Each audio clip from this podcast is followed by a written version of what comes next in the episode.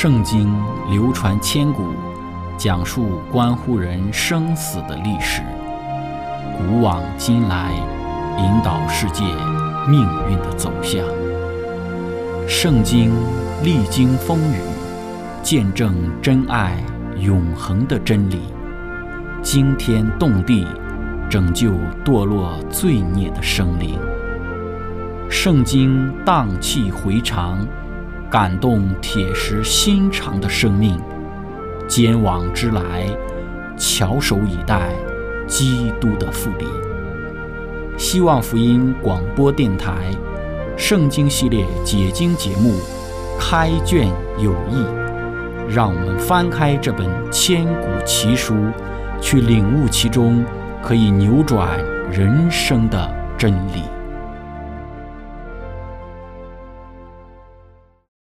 亲爱的听众朋友，平安！欢迎您收听《圣经解经》节目《开卷有益》，我是您的朋友志成。今天我们要学习的圣经是在《创世纪》第十章一到第三十二节。经上记着说，挪亚的儿子闪、含、雅弗的后代记在下面。洪水以后，他们都生了儿子。雅弗的儿子是哥灭、马各、马代、雅完、土巴、米舍、提拉。割灭的儿子是雅什基拿、利法、陀加马；雅完的儿子是伊丽莎、他施、基提、多丹。这些人的后裔将各国的地图、海岛分开居住，各随各的方言、宗族立国。韩的儿子是古什、麦西、弗、迦南；古什的儿子是西巴、哈菲拉、撒弗他、拉玛、撒弗提加；拉玛的儿子是示巴、底代。古时又生宁禄，他为世上英雄之首。他在耶和华面前是个英勇的猎户，所以俗语说：“像宁禄在耶和华面前是个英勇的猎户。”他国的起头是巴别、以利、亚甲、加尼，都在示拿地。他从那地出来，往亚述去，建造尼尼微、利和伯、加拉和尼尼微、加拉中间的利先，这就是那大城。麦西生陆底人、亚拿米人、利哈比人、拿弗土西人、帕斯鲁西人、加斯路西人、加菲托人。从加菲托出来的有菲利士人。迦南生长子西顿，又生赫和耶布斯人、亚摩利人、格加撒人、西魏人、雅基人、西尼人、亚瓦底人、西玛利人、哈马人。后来迦南的诸族分散了。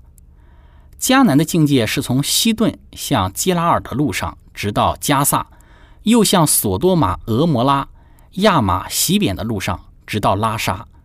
这就是韩的后裔各随他们的宗族方言所住的地土邦国。亚弗的哥哥闪，上次我们的分享讲到了亚弗的哥哥这个地方，在雅各王钦定本被翻译为亚弗的兄弟闪，是希伯子孙之祖。他也生了儿子。闪的儿子是以兰、雅述、亚法撒、路德、亚兰。亚兰的儿子是乌师、户勒、基贴、马师。亚法撒生沙拉，沙拉生希伯。希伯生了两个儿子，一个名叫法勒，法勒就是分的意思，因为那时人就分地居住。法勒的兄弟名叫约丹，约丹生亚摩达、沙列、哈萨马菲、耶拉、哈多兰、乌萨、德拉。俄巴路、亚比玛利、示巴、阿斐、哈菲拉、约巴，这都是约丹的儿子。他们所住的地方是从米沙直到西发东边的山，这就是闪的子孙，各随他们的宗族方言所住的地土邦国。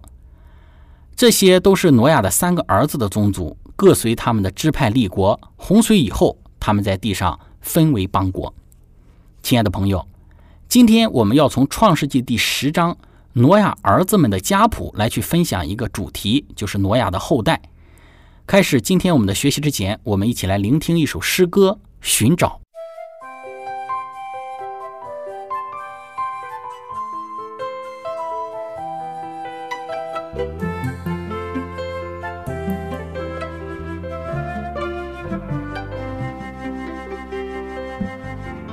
我曾经像一只小小飞鸟。在这蓝天海上。我无时无刻彷徨无助，找不到可以倾诉。我曾经像一只小小飞鸟，穿梭在这城市之中。我正在寻找那慈爱双手，那就是主耶稣。主啊，我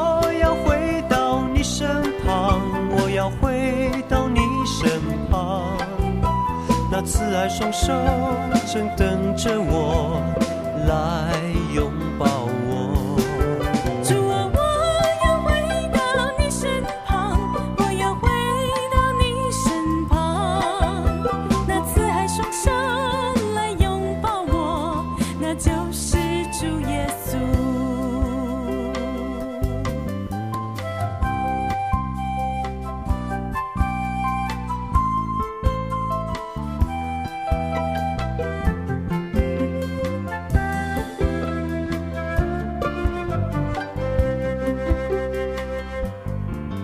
我曾经像一只小小飞鸟，飞扬在这蓝天海上。我无时无刻彷徨无助，找不到可以倾诉。我曾经像一只小小飞鸟，穿梭在这城市之中。我正在寻找那慈爱双手，那就是主耶稣。主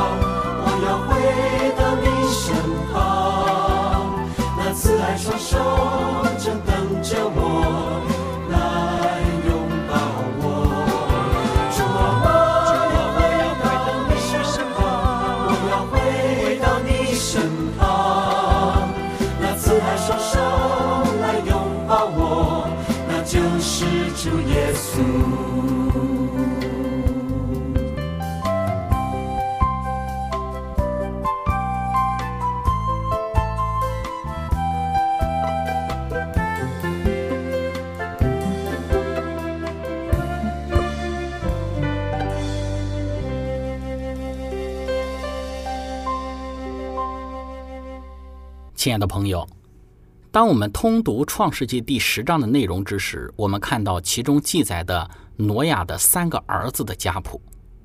上次的分享，我们对于挪亚的三个儿子的性情做了一些的说明。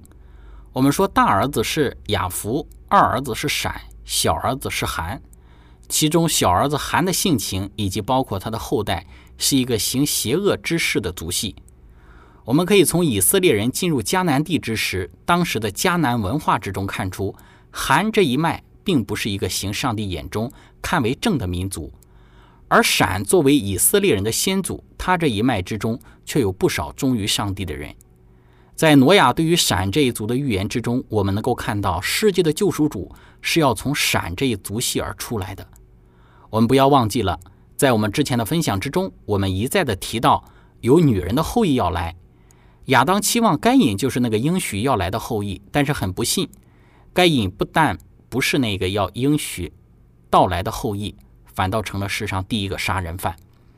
之后就有了亚伯，亚伯被该隐所杀，之后就有了赛特，赛特这一族系被称为是上帝的儿子们。这一族系是敬虔的族系，但是这个敬虔的族系最后却与该隐的后代结合，最终导致地上充满了罪恶。人们思想的尽都是恶，但好在赛特这个敬虔的族系之中还有挪亚，借着挪亚这个应许要来的后裔，会继续的按照预言的时间到来，而这位救赎主最终要从挪亚的第二个儿子闪的后裔之中出来，这是我们在之后耶稣基督的家谱之中可以看到，并可以给予证实的。亲爱的朋友，我们看到圣经之中也列出了雅福的家谱。雅福的家谱当中没有特别的闪光点，雅福不像韩一样变形邪恶，圣经之中也没有描述到他像闪一样那样忠心上帝。而在创世纪第十章之中，对于雅福家谱的描述内容也是最少的。那么，对于雅福的家谱以及其中所提到的各个种族，在圣经注释之中有比较详细的介绍。雅福的儿子是哥灭、马各、马代、雅完、土巴、米舍、提拉。在这个地方，雅福总共提到了他有七个儿子。首先，我们来谈雅福的儿子戈灭。戈灭是古希腊文学之中所说的西米里族人，属于印欧种族。根据希腊作家荷马的记载，西米里族人生活在北欧。他们曾与亚述王萨尔根二世在位的时候，也就是公元前八世纪，在亚述帝国的北部省份出现过。他们侵略了古亚美尼亚地区，但被亚述人赶往西方。一封古老的亚述文书信当中评述说，他们没有一个翻译懂得割灭人的语言。西米里族人先后推翻了小亚细亚地区的弗利加国和吕底亚国，但逐渐被安纳托利亚的民族所同化。当时的诗人讲述了西米里族人在人们心中所产生的恐怖。安纳托利亚的大部分地区曾一度被称为是割灭，足以表明其势力之强大。古人谈到过西米里、博斯波罗湾、亚米尼亚人，至今仍称他们的国土的部分地区为戈米尔。有人认为克里米亚半岛至今仍带有他们的名称。这是关于雅福的大儿子，或者是雅福的儿子戈灭。他的一些的前世今生，我们再来谈一谈雅福的儿子马各。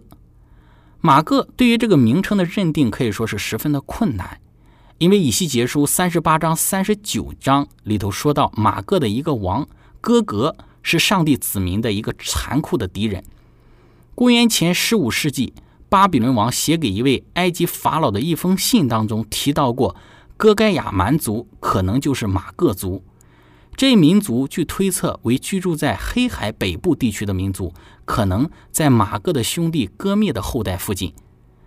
我们再来看亚夫的儿子马代，米提亚人或马代人，在公元前九世纪的亚述奔文当中首次出现。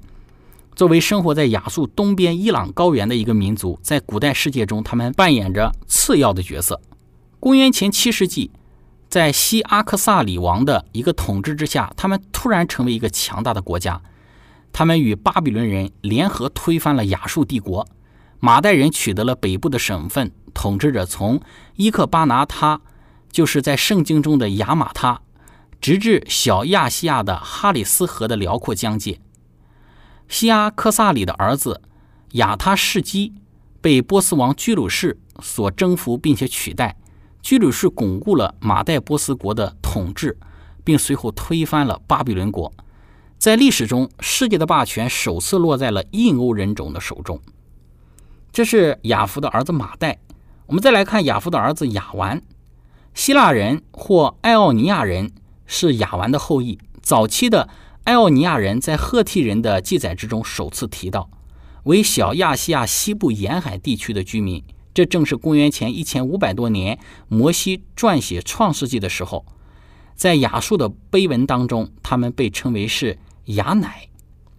我们再来看亚弗的儿子土巴，希罗多德所说的提巴利尼人以及楔形文字的亚述文献之中提到了塔巴拉人都应被认定为是土巴的后代。在公元前十二世纪的碑文当中提到了土巴被称为是与米舍和卡舍联盟，并试图征服美索不达米亚东北地区的民族。亚述王撒曼以色三世在公元前九世纪首次提到一个被称为塔巴拉的国家。一个世纪之后的碑文确定了塔巴拉人的位置在加帕多加南部的外托鲁斯山脉。此后，他们被赶到了亚美尼亚。古典时期的希腊作者们正是在这里与他们建立了交往。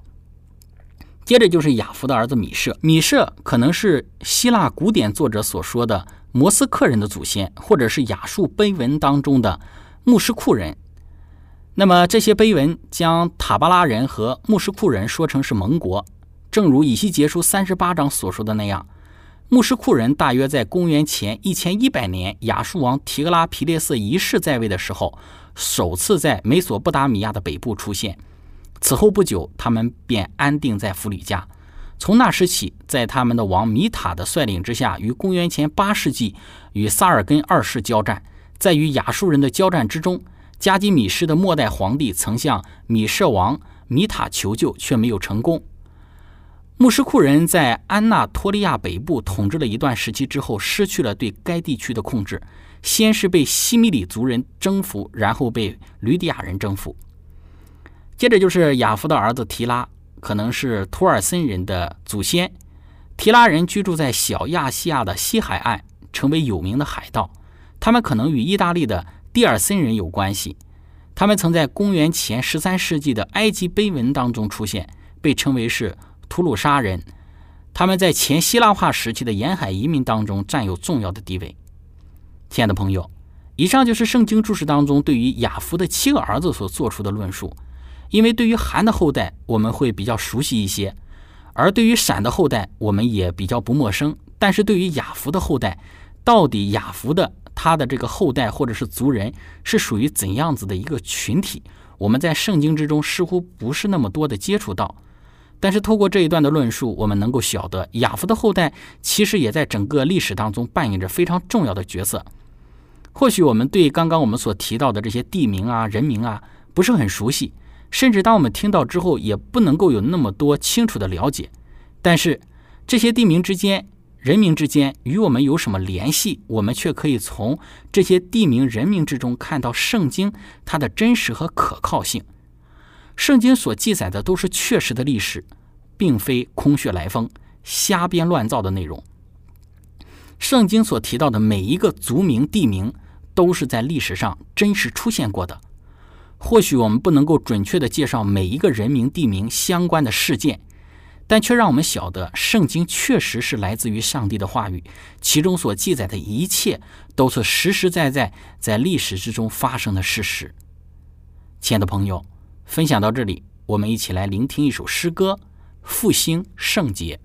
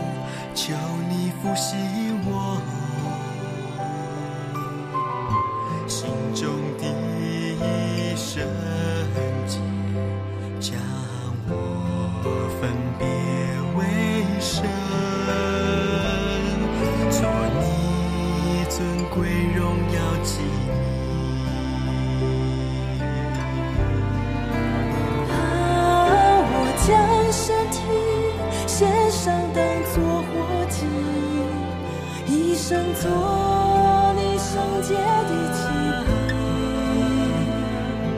我将生命献上为你而活，为你呼吸。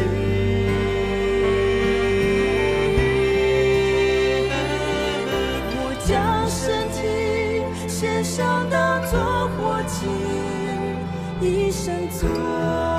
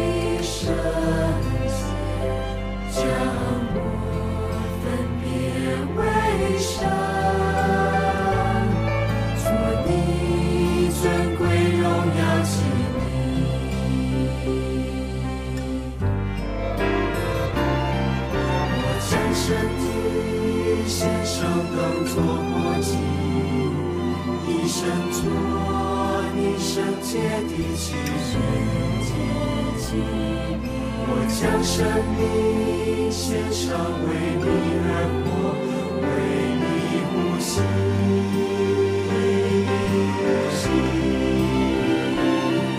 我将身体献上，当作活祭，一生做你圣洁的器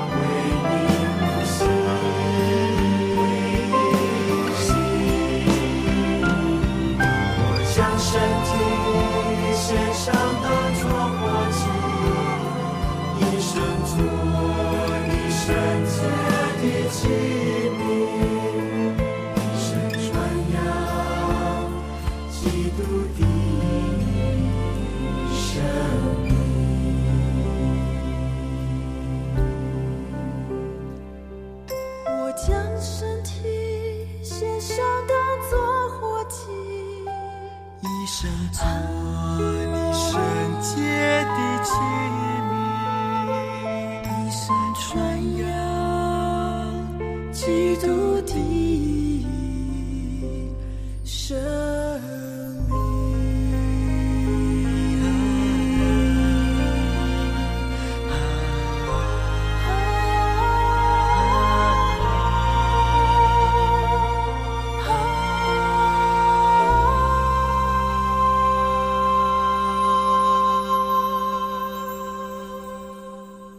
亲爱的朋友，以上我们对于挪亚的三个儿子的后代做出了介绍，特别针对于挪亚的大儿子雅弗的七个儿子做出介绍，给我们看到圣经的真实和可靠。圣经是来自于上帝的启示，其中所记载的都是确实发生的历史。圣经中的人名、地名、事件都不是人杜撰的虚假的、未曾发生的事情，乃是实实在在在人类历史当中上演的事实。另外，我们从创世纪第十章的内容也可以看到，摩西之所以在创世纪十章之中提供有关列国谱系的信息，是为了说明希伯来人与世界上其他民族之间的关系。如果我们延续记录法勒的后代至第五代后，就会从此家谱当中延续到亚伯拉罕、拉吴西努、拿赫、他拉、亚伯拉罕。这使我们更清楚地看到，事实上，希伯来这个民族与其他民族之间并没有多大的差距和不同，他们都是来自于同一个血脉。这也印证了《使徒行传》中所说的：“上帝他从一本造出万族的人，人类彼此之间的关系并不远，都是来自于上帝的创造。”诺亚后代的性命能够保存，也是上帝的恩典使然。无论哪个族系，在上帝的眼中都是宝贵的。虽然各个民族做出的选择不同，但仍旧跳不出上帝一本创造出万族的大原则。这就应了中国的古话：“五湖四海之内皆兄弟。”我们都是上帝手所造的，同于血脉的骨肉。在圣经注释当中说到，《创世纪》十章的准确性预言曾被圣经批判家所抨击。他们认为它是依据错误信息补写的文献，或者可能是一种凭空的捏造。但是新近的发现证实了，其实它有很准确的一个确切性。如果没有《创世纪》十章的内容，我们对各种族之间起源以及相互之间的认识，便不会像现今这样全备。这章证实了保罗他在雅典所说的话：上帝他从一本造出万族的人。亲爱的朋友，当我们去看《创世纪》第十章的时候，我们不要轻易的认为这里的内容的记载，它只是一系列的名字而已。其实，在这一系列的名字的背后，它传达出非常宝贵的教训，就是上帝的话是句句确实的，上帝的话语都是句句不会落空的。而上帝的话语没有一句是出于人自己的胡编乱造的，因此，愿我们能够更多的在上帝的话语里头能够近身钻研，愿我们能够从其中揣摩而得，更加的坚信上帝话语的可信和可靠，让我们的生活之中常常坚定的依靠上帝的话语而生活。圣经之中告诉我们说，上帝的话，它是我们脚前的灯，是我们路上的光。是我们行事为人的指南，是我们奔向天国的方向。因此，让我们常常的、确实的将上帝的话语放在我们的心中。无论人有怎样的质疑和反对的声音，使我们对于上帝话语坚信的依赖永不动摇。今天我们的分享就到这里，谢谢您的聆听和参与。最后，如果您想与我们有更多的互动，您可以写电子邮件给我们，我们的电邮地址是。z h i c h e n g at v o h c 点 c n，感谢您，愿上帝赐福您，我们下次节目再见。